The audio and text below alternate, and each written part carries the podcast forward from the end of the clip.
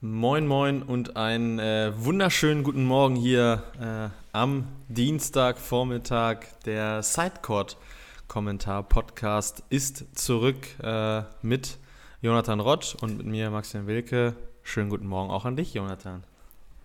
Moin, moin. Ja, die letzten Sonnentage oder Sommertage sind zumindest hier in Süden der äh, in unserer Region so jetzt allmählich wirklich vorbei. Ich äh, hoffe, ihr konntet die auch noch mal ein bisschen genießen. Ich habe es auf jeden Fall gemacht.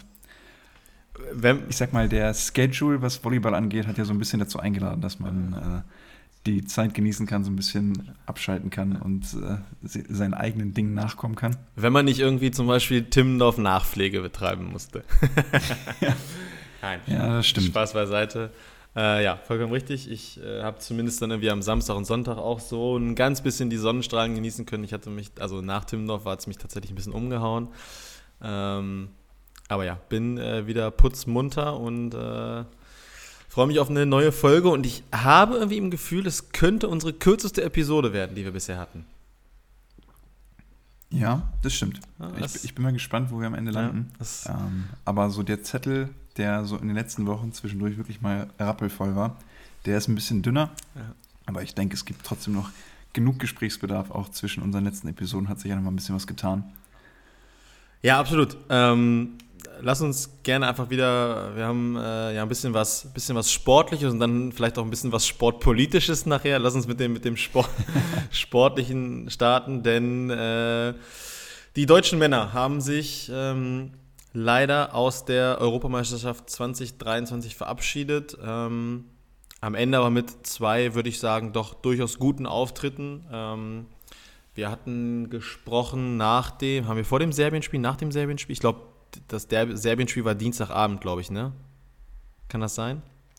Ja, um den Dreh ja, irgendwie so, genau. Das hatten sie, glaube ich, noch verloren. Dadurch war dann ja schon klar, es gibt den, den dritten Platz in der Gruppe. Ähm, das ist natürlich ein bisschen unglücklich gewesen. Ähm, haben sich dann aber mit einer, mit einer richtig guten Leistung gegen äh, Italien ähm, einfach Selbstvertrauen für die, für die K.O.-Phase geholt, in meinen Augen. Ähm, Italien da über, über fünf Sätze ähm, äh, oder also ne, das Spiel ging über fünf Sätze. Ich, irgendwer hatte, glaube ich, geschrieben, oder hat, ich weiß nicht, sogar der DVV, ähm, wie lange Italien bei Heimspielen nicht mehr über fünf Sätze ging. Ich hab's, also ich habe es nicht mehr genau im Kopf, aber irgendwas war da, ne, nagelt mich bitte jetzt nicht drauf okay, fest. Ja. Irgendwas war da von wegen, dass Italien, glaube ich, lange vor heimischer Kulisse nicht mehr über vier, fünf Sätze gehen musste. Und ähm, vor allem, was das Wichtige auch war, Italien hat halt nicht auch schon gesagt, ja, okay, wir schon, sondern die sind da schon auch äh, in nahezu Bestbesetzung aufgelaufen. Also äh, hier Micheletto, ETC, an wen man da so denkt, die waren da schon alle auf dem Platz und da hat Deutschland es halt eben geschafft, dann wirklich ein, ein enges Matchup zu liefern. Ähm, von daher, das gebührt auf jeden Fall Respekt. Ähm, haben ja auch schon äh, mal ein bisschen, bisschen draufgedroschen nach der, nach der Nations League. Ähm, so war es dann am Ende der, der dritte Platz nach der Gruppe. Und ähm, ja, dann ging es gegen unsere Nachbarn, die Niederländer. Und da gab es dann nochmal so ein richtig äh, enges Matchup. Deutschland lag ähm, 2-0 hinten, wenn ich richtig informiert bin, glaube ich, ne? Ja, genau, ja. haben die ersten zwei Sätze verloren. Ähm, haben sich dann wieder reingekämpft in, ins Spiel. Äh, ja, und müssen dann leider doch im fünften irgendwie äh, anerkennen, dass ja, ich weiß nicht, ob es jetzt so ganz richtig ist, aber ich würde sagen, in einem Matchup, die sehr, also wo das Niveau, finde ich, sehr gleich war, dass, glaube ich, der niederländische Diagonalangreifer vielleicht 5% mehr hatte am Ende. Das muss man, also ne, Abdelaziz Nimir, äh, was der ja aufschlagen kann und was der dann im Angriff so liefert, das ist schon. Ähm, und ich glaube, dass der am Ende fast den, fast den größten Unterschied ausmacht. Ähm, wir hatten eben gerade ja. Ja, ich meine, also spielt dann auch den vierten Satz nicht. Ja. Ne? Also wird dann da rausgenommen, hat jetzt, wenn man es über das ganze Spiel sieht, bei, ich habe jetzt gerade das Statsheet offen, bei 30 Angriffen eine 50% Killquote, was jetzt nicht überragend ist. Ähm, um das mal in Relation zu setzen, Grosser hat bei 45 Angriffen 47 Ja. Also jetzt nicht wesentlich schlechter. Ähm, wenn man dann aber einmal drauf guckt und dann besonders sieht, gerade die Niederländer im fünften Satz bei einer Angriffsquote von 77 Prozent, die absolut herausstechend ist, wo der Rest des Spiels sich bei beiden Teams so um die 50 Prozent einordnet und dann einfach im fünften Satz nochmal die Niederländer aufdrehen, die mir dann nochmal reinkommt. Ähm, und ja, was das dann, oder das dann eben den Unterschied macht. Ich denke, muss man sich jetzt nicht unbedingt verstecken mit der, mit der Leistung, vor allen Dingen dann mit den Auftritten auch gegen Italien und jetzt auch gegen die Niederlande. Ich meine, wir hatten im Vorfeld darüber gesprochen, das Spiel gegen Serbien wird so der ausschlaggebende Punkt sein, wie weit es gehen wird. Ich meine, jetzt weit über das Viertelfinale hinaus, glaube ich, das wäre sowieso in jeder Hinsicht utopisch gewesen. Im Zweifelsfall hätte man vielleicht noch ein paar mehr Punkte für, für eine gewisse Weltrangliste, die ja auch nochmal wichtig werden könnte. Da kommen wir gleich nochmal genauer drauf. Aber ja, jetzt ist es am Ende auch dann der, was ist es, achte, nee, neunte Platz dann quasi, also das Aus im Achtelfinale. Ja. Ja, wenn wir jetzt, wenn wir jetzt rein auf den, auf den Schedule gucken, ähm, dann, dann wäre es wahrscheinlich, oder dann wäre es mit Sicherheit Tschechien geworden ähm, im, im Achtelfinale. Das wäre natürlich ein Matchup gewesen, wo du sagst, ja, ich glaube, da hat Deutschland am Ende vielleicht sogar wieder Vorteile. Vielleicht ist es auch ein 50-50-Duell, aber ne, also brauchen wir nicht drüber reden, dass vielleicht gegen Tschechien die, die Chancen 51, 49 für Deutschland oder 55, 45 für Deutschland gewesen wären, statt ja, bei so einem Niederlandespiel, ich weiß nicht, müssen wir auch sagen, die Niederlande mit, mit Nimir, die haben da nochmal ein, zwei Einzelspieler, die sind halt auch äh, jahrelang schon in Italien unterwegs, ähm, die natürlich nochmal ein, ein Niveau äh, kennen. Ja, äh, ich sage auch am Ende, glaube ich, gerade auch auf dem Hinblick, wie die Nations League war, hast du jetzt halt gemerkt, okay, du hast einen, einen fitten Julian Zenger dabei, auch, dass äh, ja. äh, Georg Grosser tatsächlich in vielen Momenten dann doch immer noch mal einen, einen, Unterschied machen kann. Es waren zwar auch Spiele dabei, wo du ihn halt rausnehmen musstest und dann beispielsweise in Erik Röhrs auf Diagonal wirklich abgeliefert hat. Ähm, aber trotzdem hat Deutschland halt gezeigt, dass sie vielleicht gar nicht so weit weg sind, wie es in der Nation League zwischenzeitlich mal wirkte, als sie, äh, ja, also wo wir wirklich über Spiele gesprochen haben, die musst du halt einfach gewinnen und die sie dann nicht gewonnen haben. Von daher, ähm, ja. So. Ja, äh, was jetzt bei mir noch so ein bisschen mitschwingt, finde ich, ist so das Thema Konstanz. Ich meine, zum einen vom reinen Verlauf der EM jetzt, du gewinnst die ersten drei Spiele und verlierst die letzten drei. Das ist ein bisschen ungemütlich. Das ist jetzt kein so ein schöner Ausgang. Wenn du vielleicht dann das Spiel gegen Serbien gewinnst, Zweiter wirst, dann gewinnst du nochmal so ein Achtelfinale, fliegst dann vielleicht im Viertelfinale gegen eine Mannschaft wie Polen oder so raus. Dann kannst du trotzdem Haken dran machen, hast im Endeffekt zwei Spiele gegen Italien, gegen Polen verloren was jetzt auch nicht weiter dramatisch ist, so dass da sind jetzt nicht unbedingt Siege eingeplant, aber so, ich meine, das Spiel gegen Belgien ist knapp, du liegst schon 2-0 hinten, musst da nochmal alles investieren, um das irgendwie rumzudrehen und überhaupt nochmal das Spiel zu gewinnen. Auch gegen Serbien ist es jetzt keine Glanzleistung und vor allen Dingen auch bei den Spielern und also an sich äh, zeichnet sich das ja auch irgendwie ab. Also du hast immer mal wieder einzelne Akteure, die ein gutes Spiel machen, das nächste ist dann nicht so überragend. Jetzt im Spiel gegen die Niederlande hat Caliberda einen richtig guten Tag.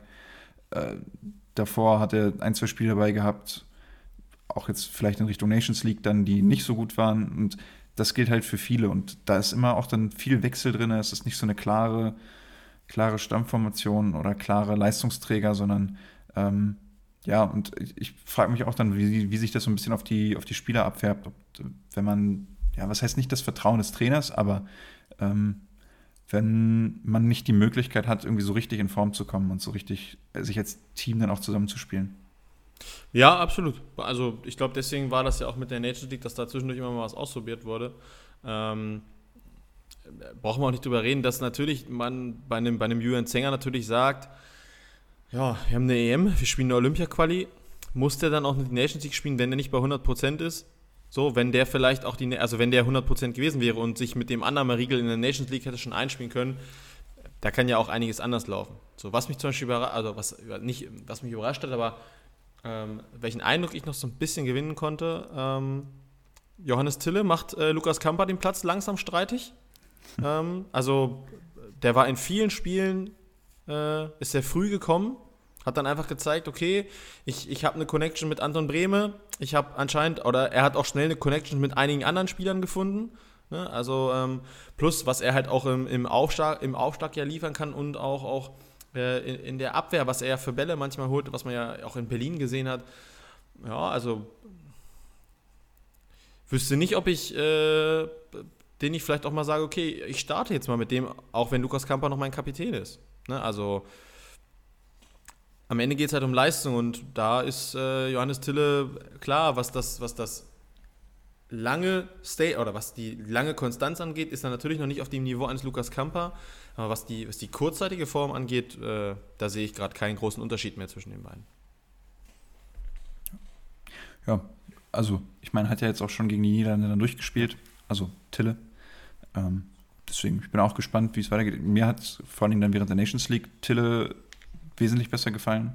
Ähm, deswegen hätte ich jetzt auch dann damit gerechnet, dass er auch dann eben während der EM viel Spielzeit bekommt. Und ich glaube, Kampa war es dann, der die ersten Spiele nochmal gestartet hatte, zumindest, was mich dann fast schon ein bisschen überrascht hatte. Aber gut, ich meine, mal schauen, wohin es in Richtung Olympia-Qualifikationsturnier geht. Das wird ja der nächste Schritt sein. Bis dahin ist aber noch ein bisschen Zeit hin. Also wird dann erst Ende September losgehen, ähm, wo es dann um viel geht und was dann ja auch diesen langen Nationalmannschaftssommer dann irgendwann beenden wird. Was, glaube ich, auch eine ganz organische Brücke rüber, zu ist, rüber ist zu den Frauen. Darf ich noch? Denn da steht. Ja. Ich will nur ganz kurz einmal das EM-Update komplett machen. Ne? Also, ähm, wir sind äh, mittlerweile im Viertelfinale angekommen jetzt. Ähm, Frankreich und Slowenien haben schon das Ticket äh, fürs Halbfinale gelöst. Das heißt, wir haben auch zwei Spiele aus der Bundesliga schon im Halbfinale. Ähm, das sind nämlich äh, Tim Karl bei Frankreich und äh, Sajo Staleka bei den Slowenen, meine ich. Oh, das ist, ja doch, das ist Slowene, genau. Ähm, plus äh, heute spielen dann noch Polen gegen Serbien und Italien gegen Niederlande. Das heißt, ähm, im Halbfinale könnte es womöglich einen richtigen Kracher geben, Italien gegen Frankreich. Auf der anderen Seite Polen, Slowenien natürlich auch keine schlechte Partie. Und äh, ich glaube, wenn wir uns dann irgendwie ein Wunschfinale, äh, oder wir uns dann ein Traumfinale wünschen können, wenn es dann Italien gegen Polen gibt, puh, dann äh, können wir uns, glaube ich, auf einen richtigen Kracher äh, am äh, 16. September in, in Rom einstellen. Ähm, ab Halbfinale findet ja alles in Rom statt. Und ähm, ja, jetzt schließen wir die Brücke Olympia-Quali, denn die Frauen starten. Genau, die Frauen und starten mit, mit dem ersten, oder fangen an mit dem Olympia-Qualifikationsturnier. Die Männer starten dann erst am 30. September, also mit einer Woche oder zwei Wochen später, aber mit einer Woche Verzug dann quasi, also eine Woche Pause dazwischen. Und um es vielleicht einmal kurz zu erklären, die, Moment, wie viele sind es? 24 besten Teams der Weltrangliste nehmen quasi in diesem Olympia-Qualifikationsturnier teil, sind aufgeteilt in drei Gruppen, a jeweils dann acht Teams, also 3 mal 8 macht 24. Wer in Mathe Und aufgepasst aus diesen acht Gruppen, wo jeder gegen jeden spielt, qualifizieren sich die zwei besten Teams für Olympia. Macht sechs. So, jetzt muss mich korrigieren. Nee, ist richtig, genau. macht sechs. Macht sechs okay. plus äh, genau. der siebte Spot können wir dann schon mal Frankreich zuschreiben, jeweils bei Männern und genau, Frauen. Als Ausrichter, ja. Und dann gibt es noch äh, fünf weitere Plätze, die über ähm, die FIVB-Rangliste im Juni 2040 an Länder vergeben aus Kontinenten, die noch keine qualifizierten Mannschaften haben. Wir haben es eben auch schon einmal durchgesprochen. Das wird dann auf jeden Fall eine afrikanische Mannschaft betreffen, mindestens. Genau. Ähm, bei allen anderen Kontinenten geht es dann tatsächlich so ein bisschen um, um, um Glückssache, weil. Ja, ist dann auch immer die Frage, wie, wie die Kontinente aufgeteilt sind. Ich würde jetzt mal davon ausgehen, dass Australien nicht als einzelner Kontinent zählt, sondern irgendwie zu Asien mit dazu. Also dieses Asien-Ozeanien-Ding dann daraus gemacht wird. Und dann hast ja. du aus Asien, wo im Zweifelsfall dann eine Mannschaft wie China, gut, jetzt bei den Frauen dann vor allen Dingen dabei sein könnte, äh, aus Europa gibt es genug Mannschaften, Nordamerika ist dann zum USA immer mal zu nennen, Südamerika, Brasilien und dann bleibt eben Afrika als Kontinent übrig, woraus sich eine Mannschaft qualifizieren würde, was dann natürlich einen Spot aus der Weltrangliste wegnimmt, weil die afrikanischen Mannschaften jetzt tendenziell da nicht oben anzusiedeln sind. Aber genau, also dann quasi würden noch vier Teams sich über die Weltrangliste qualifizieren können. Ähm, und um da einmal den aktuellen Stand abzurufen, also bei den Frauen ist das deutsche Team im Moment an Platz 12, bei den Männern ist es Platz 16. 12? Ich habe 8. Das ist. Ach nee, okay, nee, sorry. Ja, ich habe die, ich hab, äh, die falsche. Nee, war mein Fehler. Ich hatte die Nations genau, League-Tabelle. Okay, also die, ja, genau. Ähm, ich bin mir jetzt nicht sicher, wie fluktuativ das dann mit den, mit den Punkten da ist und wie schnell das nach oben oder nach unten gehen kann. Ich meine, bis 2024 wenn dann der Cut-Off und die Deadline irgendwann sein wird, ist noch ein bisschen hin. Ja, deswegen gibt es durchaus noch Möglichkeiten. Das zeigt dann aber auch vor allen Dingen, dass die Spiele selbst gegen vermeintlich schlechtere Gegner durchaus wichtig sind, denn die willst du nicht verlieren, sondern da muss man dann eben alle Punkte mitnehmen. Ähm, wir reden jetzt schon viel über die Weltrangliste, was auch dann eben den Grund hat, dass die Gruppen die beide deutsche Teams, sowohl Männer als auch Frauen haben, jetzt nicht so erfolgsversprechend sind, dass wir damit rechnen, dass, dass die deutsche Nationalmannschaft sich unter die ersten zwei einfindet. Bei den Frauen kann man das jetzt zumindest einmal kurz vortragen, sind vor allen Dingen dann eben die Nationen Polen, Italien, USA dabei, die tendenziell dann vielleicht dann doch eher den Favoritenstatus gegenüber Deutschland haben. Wenn man jetzt das dann noch mit dem Hintergrund betrachtet, eine Hanna Ortmann fehlt noch immer verletzt, kann oder konnte zumindest während der EM ja nicht so völlig überzeugend ersetzt werden und auch der Ersatz mit, äh, jetzt schwimme ich Anne mit dem Namen Hölzig. Anne Hölzig, äh, Hölzig ja. ne? Ähm, die sich dann auch noch verletzt hat. Ja, ähm, ich meine, die Volleyball Nation oder die Nations League, gerade bei den Frauen, hat eigentlich, was das angeht, Mut gemacht. Die war, finde ich, sehr positiv mit einem, mit einem guten, mit einer guten Qualifikation dann quasi fürs Finalturnier und fürs äh, Viertelfinale. Ja, äh, es ist jetzt aber eine andere Ausgangssituation und man muss so ein bisschen auf einen kleinen Ausrutscher vielleicht auch hoffen. Ja, ich glaube, was, was man halt einfach am Ende nicht vergessen darf, ist, ähm, Olympia ist am Ende, glaube ich, gerade auch in so einer Sportart wie Volleyball für viele Sportlerinnen und Sportler doch nochmal so, so ein Lebenshighlight. Und ich glaube, Natürlich, da werden jetzt ja. auch viele Spieler sagen, Trainer, wenn, ich, wenn wir dieses Turnier irgendwie sichern können, dann machen wir das. Und dann gehen wir halt auch all in und riskieren zur Not halt auch vielleicht irgendwie, keine Ahnung, anderthalb Monate in der Saison zu fehlen oder was weiß ich. Oder halt irgendwie mit ja. einem wirklich leeren Akku nach so einem Nationalmannschaftssommer zur, zur Vereinsmannschaft zu kommen. Bin ich mir sehr sicher. Aber wie oft spielst du halt Olympia? Also klar, wenn du, wenn du ein richtig guter bist, dann hast du zwei Chancen, vielleicht sogar drei, wenn du, wenn du es lange schaffst, so, ne? Ähm, ich meine, irgendwie ja. gibt ja Volleyballer, die spielen noch mit 38, mit 40 noch Georg Grosser, sagen wir, wenn, wenn sich Deutschland, wie lange spielt der Volleyball, wenn sich Deutschland jedes Mal für Olympische Sommerspiele qualifiziert hätte, seitdem der Volleyball spielt, der hätte wahrscheinlich auf vier kommen können sogar. Oder? Bestimmt, ne? also, mindestens, ja, wenn nicht sogar mehr. Ne? Ja, eben. Ähm, so dementsprechend äh, werden die trotzdem halt all in gehen, weil zwölf Plätze sind halt auch knapp besetzt. So, dementsprechend, ja, ohne es böse zu meinen, ja. äh, sowohl über die Qualifikationsturniere als auch über die, die Rangliste sehe ich die deutschen Chancen äh, eher gering. Ähm, hat dann fast so äh, Züge des Beachvolleyballs, was wir vor Wochen mal ansprechen mussten, wo wir dachten, wir fahren irgendwie mit einem Männer- und einem Frauenteam hin. Äh, mittlerweile haben wir da ja neue Hoffnungen gewonnen, dank äh, eines bestimmten Teams. Nein, ähm, Spaß Seite. Also ja, brauchen wir nicht drüber reden, die Frauengruppe ist, ist stark, die Männergruppe ist am Ende noch stärker. Die haben äh, Brasilien, Italien, äh, Kuba, Iran, so, sind jetzt alles keine Mannschaften, wo man, wo man sagt, ja, die schlägt Deutschland halt im, also im Vorbeigehen. Ne? Brasilien, Italien brauchen wir sowieso nicht drüber reden. Die beiden erst, also die ersten Plätze sind in meinen Augen jetzt schon gesetzt. Und eventuell kann so, eine, kann so ein Land wie Kuba und Iran da vielleicht mal dran kratzen. Ich glaube es eigentlich nicht. Ähm, so, und das heißt, ja, dann steht Deutschland gerade auf äh, Weltranglistenplatz 17. Brauchen wir auch nicht drüber reden, dass das keine gute Ausgangsposition ist, um zu sagen, ja, damit wird es ja easy. Ne? Wenn nur zwölf Nationen äh, spielen. Von daher, ja. Wir drücken die Daumen, würde ich sagen. Ähm, natürlich muss man, muss man irgendwie mit dem Ziel natürlich dahin fahren, äh, es zu schaffen realistisch betrachtet sage ich, werden beide Länder, also beide Teams äh, nicht bei Olympia 24 vertreten sein. Ja, ich meine, noch ist ein bisschen Zeit hin, was vielleicht Hoffnung machen kann. Also gerade gerade das Thema Weltrangliste ist ja ähm, jetzt nicht so, dass es dann morgen beendet sein wird, sondern es wird sich noch ein bisschen ziehen. Ähm, du hast angesprochen, der Stellenwert von Olympia, der ist, denke ich, außer Frage. Also durch die Bank denke ich, das wird sowohl bei den Männern als auch bei den Frauen so sein, dass wenn die Möglichkeit besteht und Olympia eben dann eine realistische Möglichkeit ist, dass dem vieles bis alles untergeordnet wird und dass das dann eben ausschlaggebend und aussagekräftig ist, um ähm, ja eben und wichtiger als vieles anderes, vieles andere überstrahlt auch. Ich meine, wir sind ja jetzt offiziell Basketballnation und wenn man dann bei, bei so einer Sportart wie Volleyball ähm, und bei Olympia dann eben den, den, den Spotlight drauf hat ähm, und sich da dann nochmal präsentieren kann, vielleicht dann eben auch national oder international und vor allen Dingen auch deutschlandweit nochmal medial mehr Aufmerksamkeit bekommt, aber vor allen Dingen auch der Stellenwert dieses Turnier, was dann eben nur alle vier Jahre ausgetragen wird.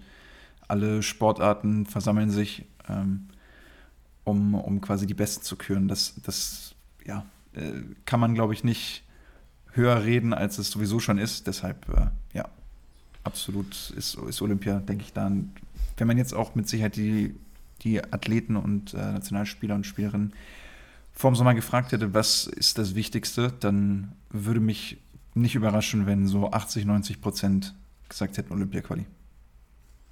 Ja, absolut. Ähm, ich wollte jetzt gerade nur mal ganz schnell gucken, wie der Spielplan der Frauen aussieht. Ich hatte ihn, glaube ich, auch eben schon irgendwo. Ähm okay, dann bist du mir voraus, weil ich habe ihn bis jetzt tatsächlich nicht gefunden. Ich könnte ihn jetzt auch nicht sagen, ob und wo das Ganze übertragen wird. Ja, auf Volleyball World ähm. TV auf jeden Fall. Also die Spiele der Frauen okay. kriegst du auf Volleyball World TV. Das habe ich eben schon gesehen.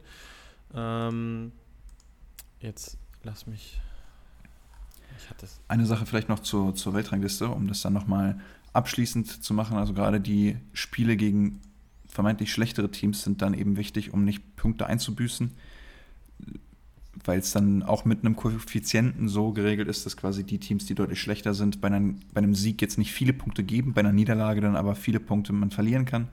Andersrum dann quasi, wenn Teams deutlich stärker sind, ähm, hat man die Möglichkeit, mit einem Sieg viele Punkte zu gewinnen im Gegenteil dazu natürlich, bei einer Niederlage verliert man nicht ganz so viel.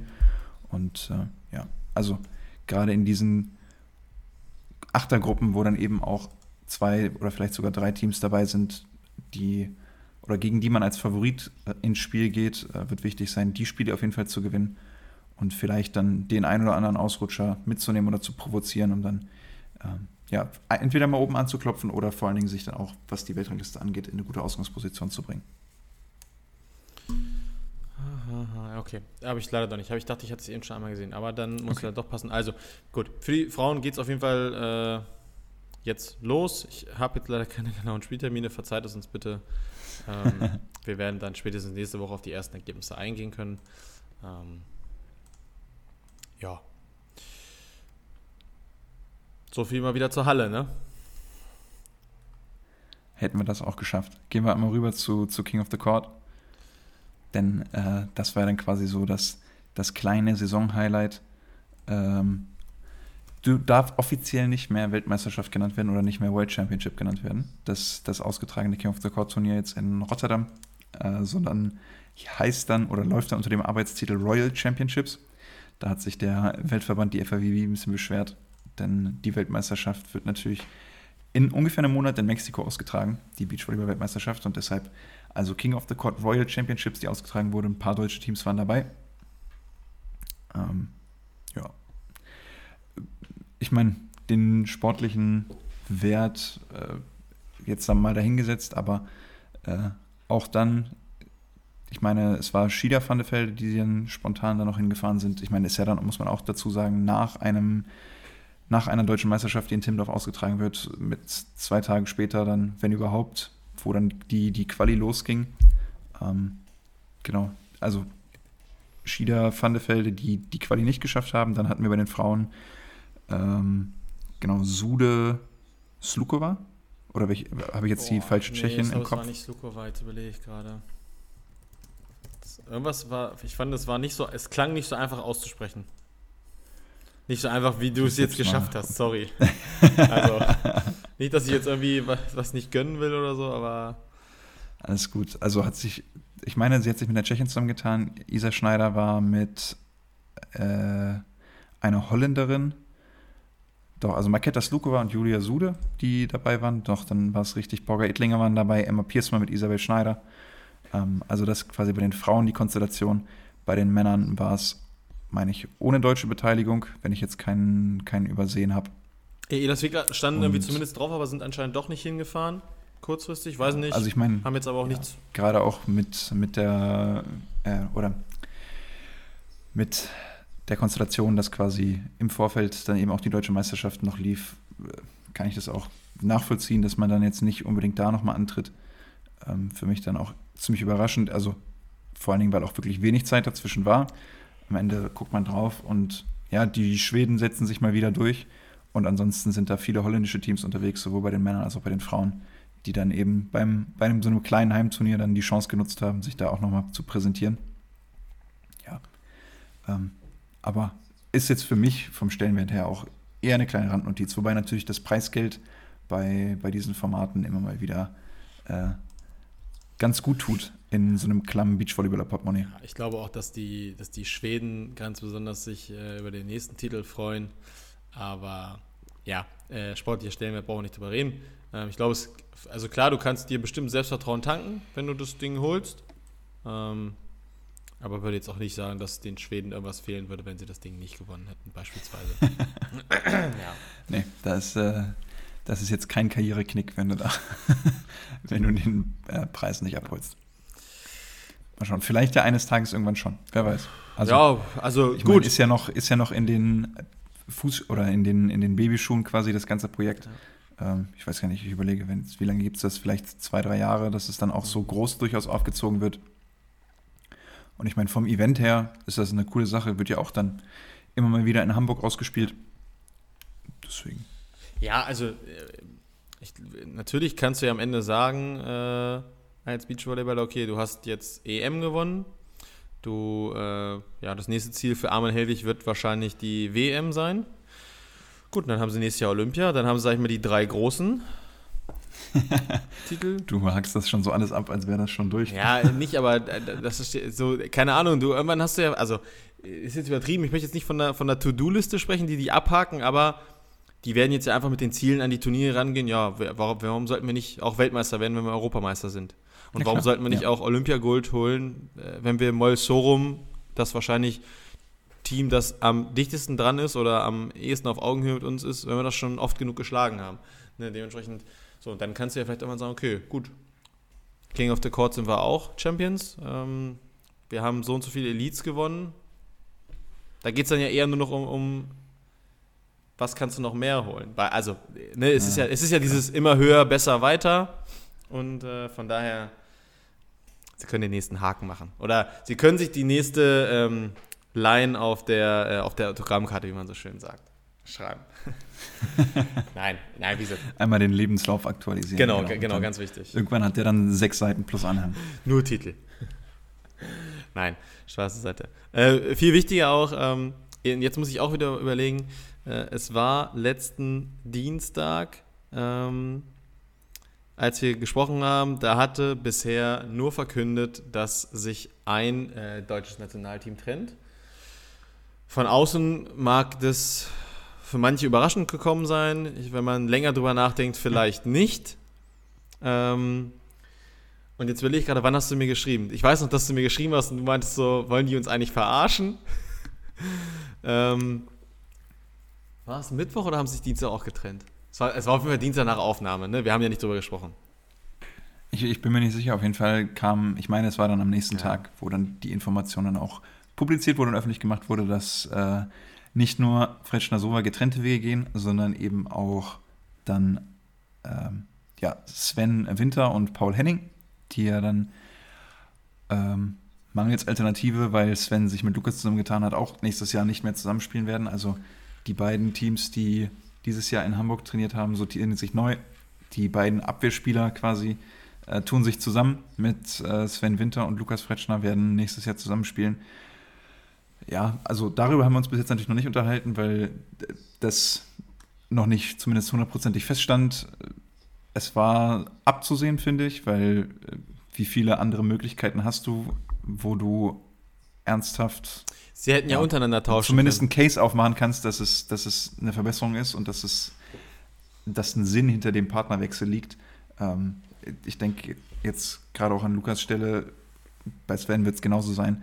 Ähm, das ist die einzige Konstellation, wo man einen Case dafür aufmachen kann, dass es besser werden kann. Und das sage ich jetzt, weil der Maßstab für beide Teams, finde ich auch vorher, also sowohl Fretschner so als auch Henning Winter, hoch war. Die Erwartungen waren natürlich auch hoch und sind es auch immer noch.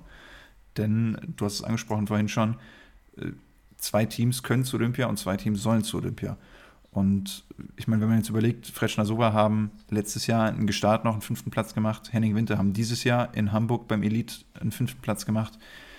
Ähm, ich bin gespannt, ob das neue Team jetzt Fretschner Winter daran anknüpft. Und ich meine, das wird der Maßstab sein, woran sie auch gemessen werden. Denn die zwei Teams dann jetzt aufzusplitten, äh, nur um dann irgendwo auf Challenger-Turnieren gut abzuschließen, äh, wäre jetzt, glaube ich, nicht das, wofür es geht.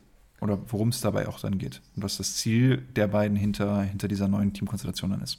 Nee, absolut nicht. Und also, was man ihnen, finde ich, jetzt nicht vorwerfen kann oder was man ihnen zugute heißen muss, ist, äh, sie gehen beide aus der Komfortzone in Anführungsstrichen raus. So, sie hätten ja auch einfach sagen können, ja, wir lassen es halt so weiterlaufen, sagen, hm, ja, also ist jetzt bitte nicht falsch verstehen.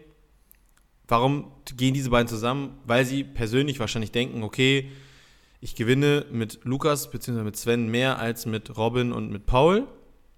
Also gehen sie aus der Komfortzone raus und sagen, ich kann mich vielleicht hinter etwas verstecken, warum es nicht 100% funktioniert. Und jetzt haben sie halt, oder jetzt müssen sie halt liefern, dass sie beiden die Spieler sind, wo, also was man jetzt halt glaubt, finde ich daraus. Ne? Also sie verlassen ihre Komfortzone, sagen jetzt, okay, wir wollen halt, also für mich sieht es halt einfach von außen betrachtet nach All-In gehen aus, nach wirklich den Chance, die Chancen ausloten, die es gibt.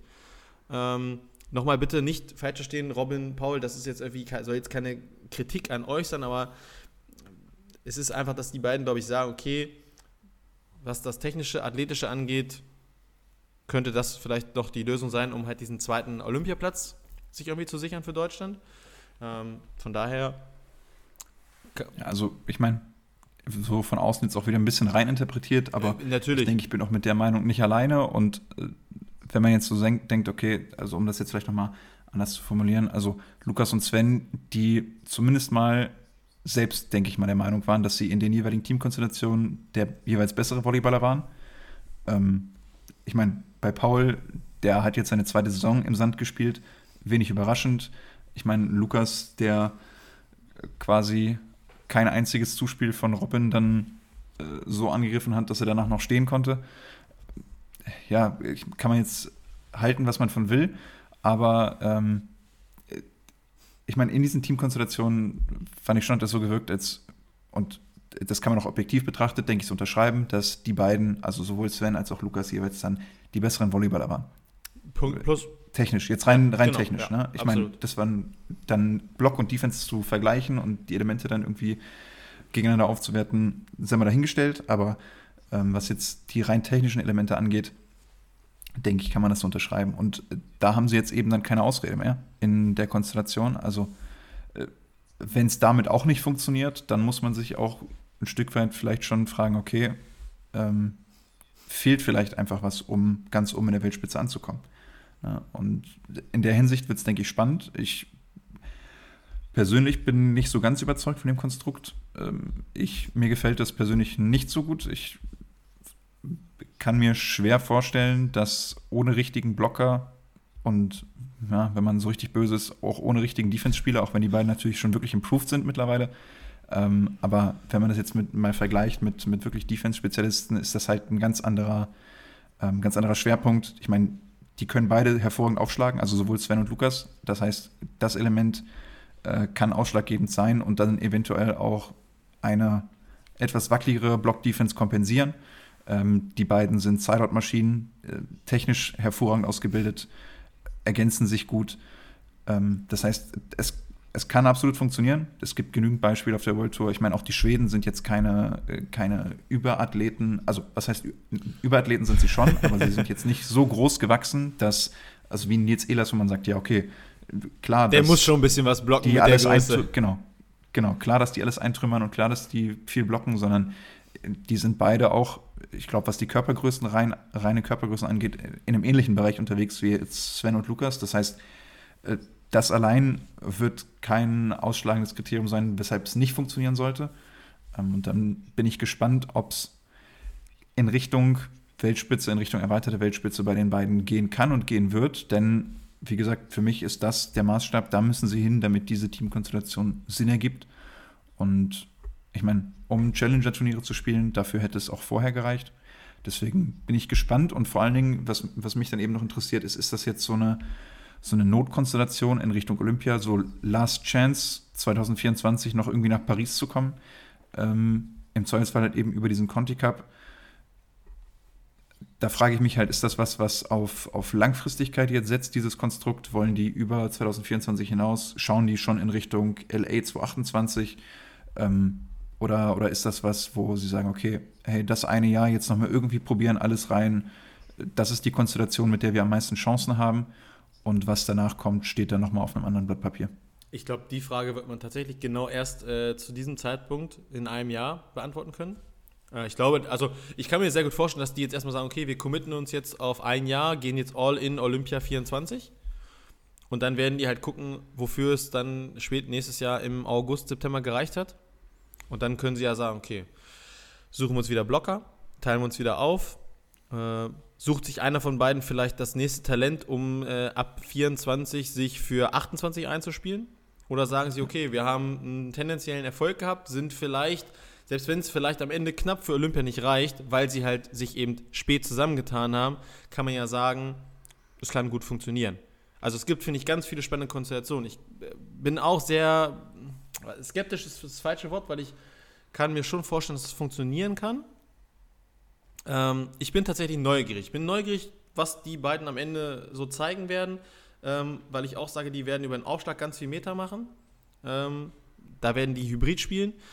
Spannend wird, finde ich, dann eher sein, ähm, wenn sie halt aus nicht äh, wie sie dann so spielen, wer dann in den Block geht, ob sie es dann situativ machen oder ob dann beispielsweise Sven vielleicht sich aufgrund seiner 3, 4, 5 Zentimeter mehr eher in den Block stellt. Ähm, das das finde ich ist so eine spannende Frage. Aber prinzipiell, also ich hätte, ich sage auch ehrlich, ich würde denen gerne irgendwie jetzt zwei Monate Training geben und dann würde ich die gerne mal einfach mal gegen Elas Wickler sehen. Ich würde das einfach gerne mal sehen, Puh. was die dann schon so spielen. Ja. Ob die vielleicht auch sagen, okay, wir spielen auch so, so einen verrückten Stil, viel zweite Bälle oder viel äh, ne, Sprungzuspiel hier, was, was ja auch schon so eine, so eine Theorie war. Die beiden sind nicht die größten, aber sie können halt vielleicht das Spiel variabel aufziehen. Ähm, von daher ich bin sehr, sehr gespannt. Ich bin aber echt neugierig positiv gespannt. Ja, also nominell ist jetzt, denke ich, ziemlich klar, sind die beiden das zweite Team in Deutschland. Bei den, bei den Herren, da gibt es mangels, also gibt es einfach keine Alternative im Moment für und das ist dann eben auch der Maßstab, an dem, an dem gemessen wird. Du hast das Spiel gegen Elas Wickler, so, was du gerne sehen würdest, angesprochen. Ich meine, gerade da sehe ich dann am ehesten noch die Gefahr, dass so ein, so ein fehlender Block dann nicht ganz so kompensiert werden kann, jetzt zumindest was Nils angeht. Ich meine, das hat man bei den deutschen Meisterschaften auch gesehen, dass er im Zweifelsfall dann einfach drüber schlägt, wenn ihm da keiner auf Augenhöhe begegnet oder auf Sprunghöhe, was auch immer es dann ist. Ähm, deswegen, ja, äh, gerade das sind dann irgendwie die Konstellationen, wo ich sage, okay, das könnte schwierig werden, ähm, da eben dann auf, auf absolut im Top-Niveau mitzuhalten. Wobei auch da es natürlich Möglichkeiten gibt, das zu kompensieren, das ist angesprochen. Ja, äh, time will tell. Also gerade was die Konstellation angeht, kann gefühlt die nächste Saison nicht früh genug starten. Äh, aber wir werden uns gedulden müssen, wobei es ja natürlich vielleicht auch noch das ein oder andere internationale Turnier gibt ähm, mit irgendwelchen Challengern in Asien oder im Rest der Welt. Das heißt, vielleicht gibt es da nochmal eine, eine Möglichkeit, die auch vor Jahreswechsel nochmal zu sehen. Die beiden, also sowohl Sven und Lukas in Action. Ähm, ja, und es gab ja auch dann, was waren das, die zwei Turniere, einmal Espino und einmal. Edmonton. Es war eine kanadische Stadt, Montreal. Nee, Montreal war das, war das Elite, glaube ich. Edmonton. Ich, ich krieg's nicht mehr zusammen, aber die, das Edmonton. haben sie auf jeden Fall auch schon. Ah, ja, okay. Jetzt, jetzt ist es angekommen.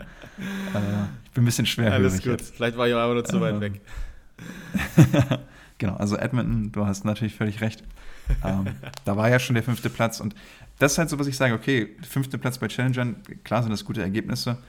Ja, das, das darf aber nicht deren Anspruch sein für diese Teamkonstellation. Das war deren Anspruch, um äh, international weiter Punkte zu sammeln. Also da, da bin ich ganz Absolut. bei dir. Hat auch, hat auch funktioniert. Da bin ich ganz also, bei dir. So, aber also genau, wenn, wenn die sich für nächstes Jahr sagen, wir sind zufrieden mit fünften Plätzen bei Challengern und bei Futuren und irgendwie, weiß ich nicht, wenn wir ins Hauptfeld von dem, von dem Elite kommen, ja, sorry, also dann Hätten sie auch Bayern. Nö, Hauptfeld von Elite wäre schon ein Riesending. Ach, ja, also, aber. Wenn, wenn du Hauptfeld von Elite bist, dann gehörst du unter, zu den besten zwölf Teams der Welt. Ja, hast du auch wieder. Zumindest wenn du das regelmäßig ja. schaffst. Das ist schon, das ist schon ein Riesending. Ich meine, fünfter Platz Challenger ist wahrscheinlich so genau die Grenze, womit das dann auch im Rahmen oder womit es dann möglicher wird. Ja, äh, aber wie gesagt, das ist dann eben so ein Ding, wo ich mich frage, okay, äh, wäre das nicht auch in den bisherigen Teamkonstellationen möglich gewesen. Weil also von der Theorie her zumindest, ich meine, klar, gerade auch bei Lukas und Robin war es dann am Ende, die haben das dann auch einfach selten abgerufen, was sie, was sie können, zumindest jetzt international oder woran es dann auch immer gelegen hat. Aber ähm, ja, ich meine, klar sind die Erwartungen, die Ansprüche und ich glaube auch die Ansprüche, die die beiden an sich selbst richten, die sind hoch. Ähm, da brauchen, oder da reden wir jetzt, glaube ich, nicht viel, viel auf die ein oder viel denen dazu, sondern äh, die werden mit Sicherheit auch für sich persönlich das Ziel haben, hey, ich mache den Sport, weil ich erfolgreich sein möchte und weil ich im Zweifelsfall auch mal an Turnieren wie einer Weltmeisterschaft und Olympia teilnehmen möchte und nicht irgendwie auf Challenger-Turnieren so zum, zum bequemen Mittelfeld gehöre und ein bisschen durch die Welt fahre und Spaß dran habe und das Wetter genieße, sondern ähm, ja, und deswegen, da, da wird es in diese Richtung dann auch irgendwie gehen müssen. Und äh, das wird, glaube ich, wirklich spannend. Ja, was ja, was auch fand ich spannend war, muss man einfach sagen, äh, am, beispielsweise am, am Wording bei, bei Paul. Paul hat ja, also muss man ja einfach am, unterm Strich sagen, klar, natürlich haben sie nicht viel gespielt. Also, was heißt nicht viel gespielt, aber sie haben auch dieses Jahr hat ja Paul wieder mit Verletzungsproblemen zu kämpfen gehabt, aber trotzdem sind mhm. es am Ende Klar, der fünfte Platz bei der GBT wird die nicht zufriedenstellen, genauso wie der fünfte Platz beim Rock the Beach die nicht zufriedenstellen wird. Aber sie holen halt einen fünften beim Elite 16 und sie holen halt Bronze bei den deutschen Meisterschaften. Ja, ich meine auch Anfang der Saison, wo sie beim Future-Turnier, ich meine, zwei zweite Plätze waren es, ja, genau. sie geholt haben, wo sie irgendwie einmal gegen Gustav Retschner verlieren und einmal gegen, ja, habe ich jetzt auch nicht mehr im Kopf, aber äh, also das war ja auch schon ein ordentlicher Start was dann am meisten eben dieses Team aus, aus den Bahnen geworfen hat, sind dann eben diese, diese Verletzungen von Paul, die dann immer wieder aufgetreten ist. Ja. Ähm, aber ja, äh, ich meine, du sprichst das Wording an von, von Paul in der, äh, in der, im Instagram-Post. Auch bei Robin äh, kann man so ein bisschen zwischen den Zeilen lesen. Äh, ich meine, klar sind an der Entscheidung mit Sicherheit oder auch an der, an der Beratung, was das angeht, die Entscheidungen werden nicht äh, Sven und Lukas in dem Sinne alleine getroffen haben, dass sie vorher mit niemandem drüber gesprochen haben, sondern die werden sich mit Sicherheit, ähm, also es würde mich überraschen und fast schon erschüttern, wenn da nicht zumindest mal vorher mit irgendwie Bundestrainern oder Vertrauten oder wem auch immer gesprochen wurde, bevor die beiden sich dann hingesetzt haben und gesagt haben, okay, lass uns das zusammen machen. Ähm, die Entscheidung treffen die beiden, würde ich zumindest davon ausgehen, mit Sicherheit im Endeffekt selbst. Also da wird ihnen keiner reinreden oder irgendwie sagen, nee, du musst jetzt mit dem und dem spielen. Ähm, aber trotzdem, da sind mit Sicherheit mehrere Meinungen eingeholt worden, bevor, bevor die beiden sich dann tatsächlich final auch zusammengetan haben. Ja, und ich meine, Robin und Paul bleiben dann am Ende übrig. Und du hast jetzt ja den Blockerüberschuss. So, da, das ist ja, Klar, das ist jetzt mein, so, wie wir jetzt, weil wir jetzt weiterreden können. Also, guck mal, du hast Robin Sova, du hast Paul Henning, Du hast theoretisch, wenn du jetzt in diesen Ring mit reinwerfen kannst, einen Philipp Huster, der halt auch dieses Jahr. Mit wie vielen Partnern hat der Turniere gespielt? Ja, wahrscheinlich so eine kleine Handvoll. Ne? Also, also, so, überleg mal, der wird ja vielleicht auch mal, also vielleicht macht das nicht, aber vielleicht ist da auch mal eine Überlegung drin zu sagen, Simon, ich würde halt auch gern mit einem festen Partner vielleicht mal ein ganzes, also ein Turnierjahr spielen oder eine Beachvolleyball-Saison spielen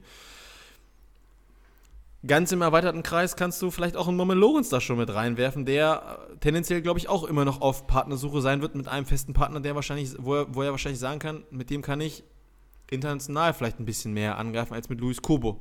No front. So, das sind einfach mal vier Blocker, die tendenziell vielleicht alle für sich sagen würden, ja, international würde ich schon ganz gerne spielen. Ja, ich meine, das ist natürlich dann immer die Frage. So, es gibt Leute, die übrig bleiben, es gibt Leute, die hinten runterfallen. Das ist gefühlt bei jedem Shift in jedem Jahr irgendwie ja. so. Und ich habe es, glaube ich, auch letzte Woche schon angesprochen. Ich hoffe, dass gerade die von uns genannten nicht irgendwie daraus dann oder dass daraus resultiert, dass, dass äh, ja, sie, was auch immer das Gerät eines Beachvolleyballers ist, dann an die, an die Wand hängen und sagen, okay, gut, dann halt das nicht, dann lasse ich es. Äh, ich, genau. Äh, dann äh, sehe ich mich halt anders um. Ich meine. Sieht für mich aktuell nicht so keine aus. Ahnung. Also hörte sich bei beiden nicht so ja, an. Bei Paul auf gar keinen Fall, sage ich. Der hat zu sehr gesagt, ne, dass er an sich, an sich weiter arbeiten will. Ähm, kann ich mir nicht vorstellen. Auch bei Robin hört es sich für mich nicht, nicht so an. Nee, ausschließen würde ich es jetzt nicht komplett, aber sehe ich bei beiden erstmal nicht. Ich meine, was dann ja auch schnell quasi irgendwie so ein bisschen im, im Gespräch war, waren die Sagis, die das dann auch aufgegriffen haben auf Instagram, äh, sich einen Spaß erlaubt haben und gesagt haben, hey, sollen wir uns aufsplitten, sollen wir uns trennen und uns da quasi jetzt als, als Defender ausprobieren. Ja, ich meine, auch das wird dann eine Entscheidung von denen sein. Es steht natürlich auch schnell irgendwie Witten im Raum. Ich meine, vielleicht ist das zum Beispiel eine Option für Robin. Könnte ich mir gut vorstellen, wenn das oder wenn irgendwie Hamburg sich dann nicht mehr anbietet. Du hast angesprochen natürlich auch Philipp Huster, der ähm, verletzungsgeplagten Simon Fretschner irgendwie noch an seiner Seite hat. Ich bin gespannt, wie es da weitergeht. Und ansonsten gibt es ja auch noch ein paar Defender ich glaube, so vom Gefühl her könnte Erik Stadi so der meist umworbenste Mann 2023 sein, in, in jeglicher Hinsicht. Äh, ja, ist halt natürlich das Thema.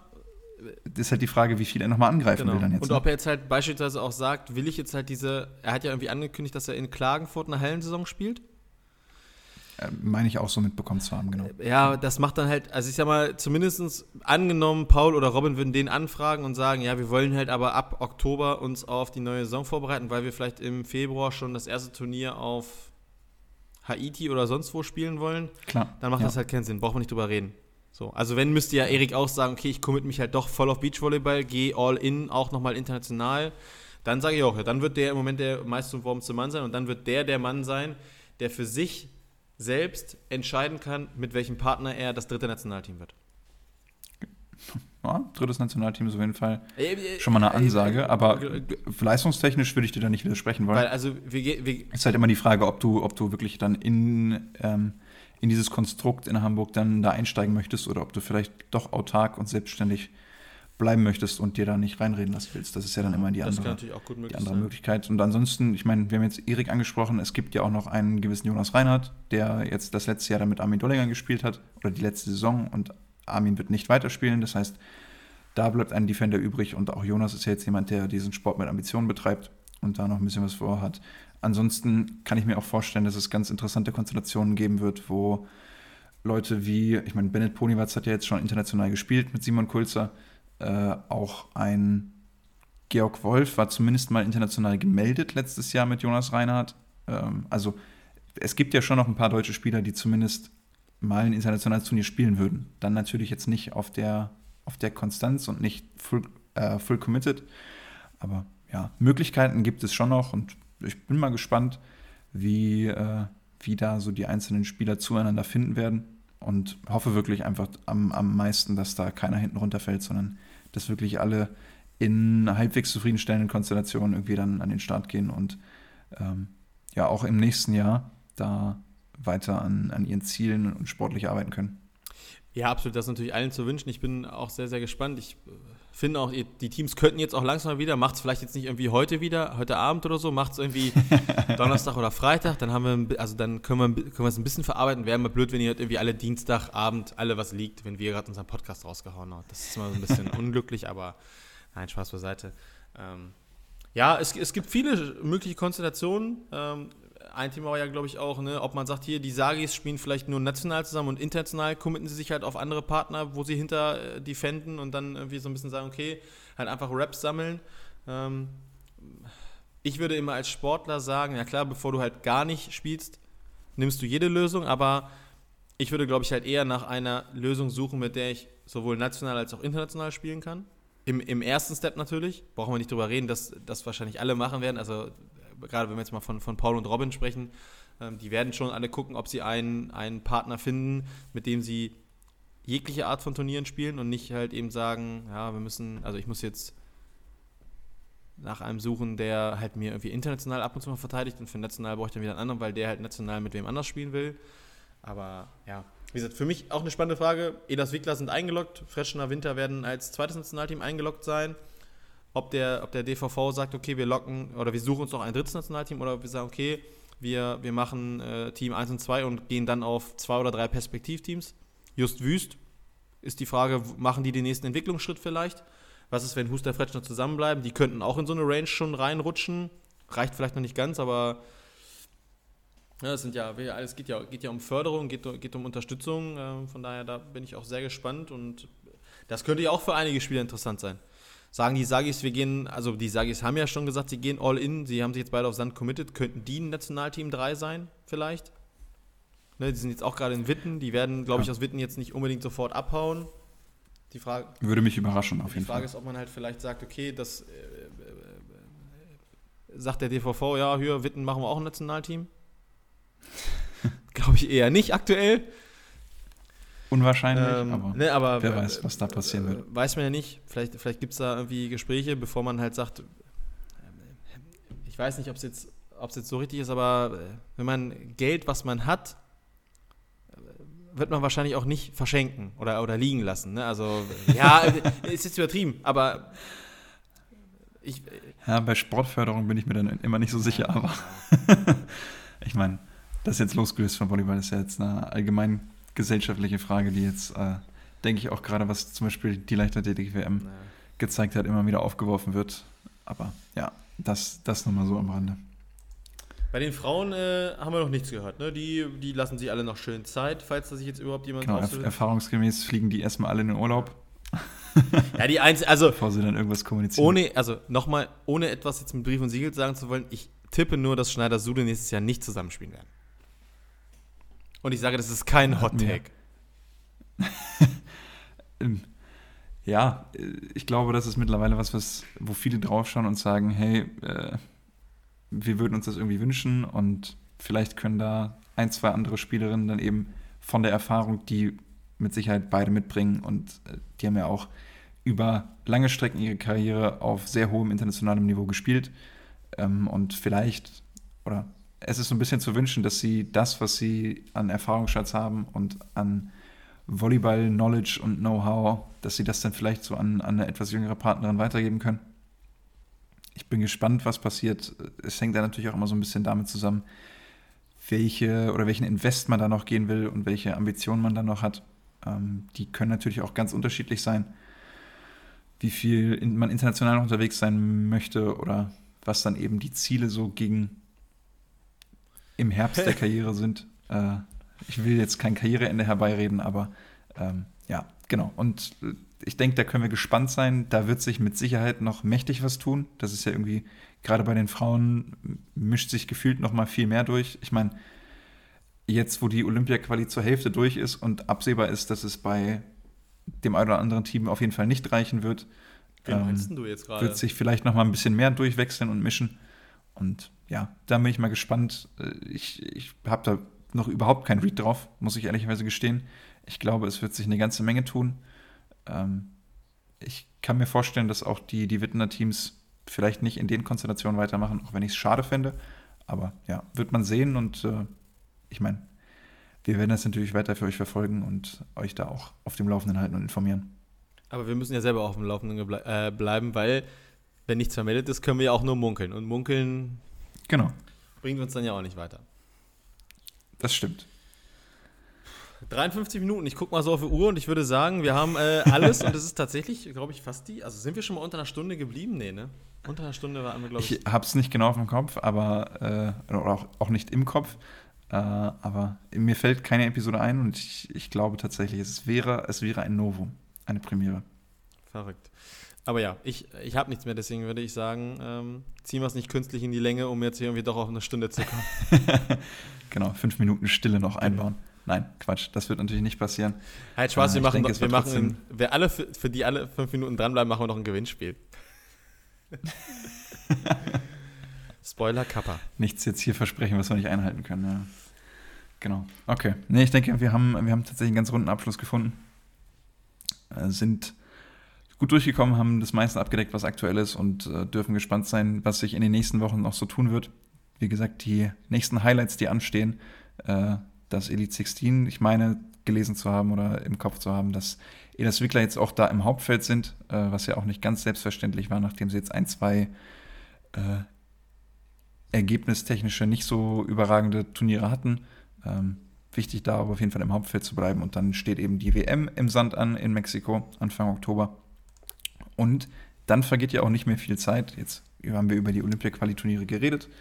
Und dann vergeht nicht mehr viel Zeit bis zum Bounce House Cup und dem be offiziellen Beginn dann auch der Hallensaison. Ja, dementsprechend sage ich jetzt einfach nur noch, äh, macht euch eine gute Woche. Wir hören uns nächste Woche wieder. Genau, ich schließe mich dem an. Ein Plug noch, folgt uns gerne auf Instagram. Da gibt es dann auch immer die News, wenn der Podcast rauskommt und vielleicht auch mal ein, zwei andere unterhaltsame Posts.